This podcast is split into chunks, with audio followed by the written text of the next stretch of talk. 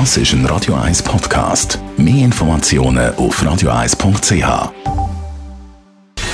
Gesundheit und Wissenschaft auf Radio 1. Unterstützt vom Kopfwehzentrum Irlande Zürich. www.kopfwww.ch Fast 48 Millionen Umsatz hat der chinesische Onlinehändler Alibaba 2020 am Singles Day gemacht, also an einem einzigen Tag.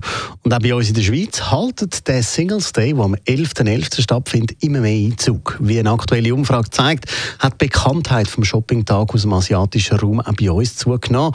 2020 haben noch 19 Prozent angegeben, dass sie wissen, was der Singles Day ist und sind jetzt das Jahr doch schon 31 Prozent. Und die Schnäppeljäger, die haben sich den 11. November bereits fett angestrichen in der Agenda.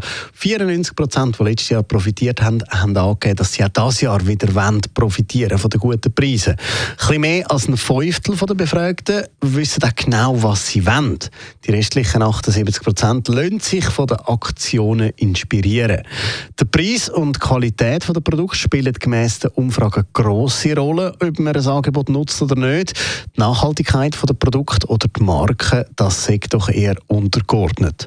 An dem von was auf dem Wunschzettel steht, hat sich gegenüber dem letzten Jahr nicht viel verändert. Mit 67 Prozent steht die Mode gross im Trend.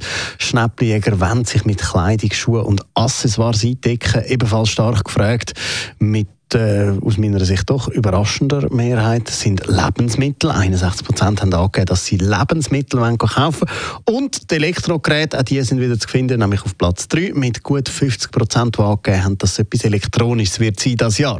Für 82 Prozent der Befragten spielt aber eben ganz klar der Preis die zentrale Rolle.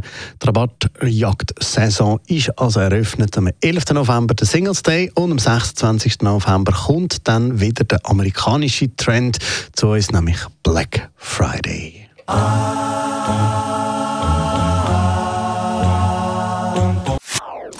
Das ist ein Radio 1 Podcast. Mehr Informationen auf radio1.ch.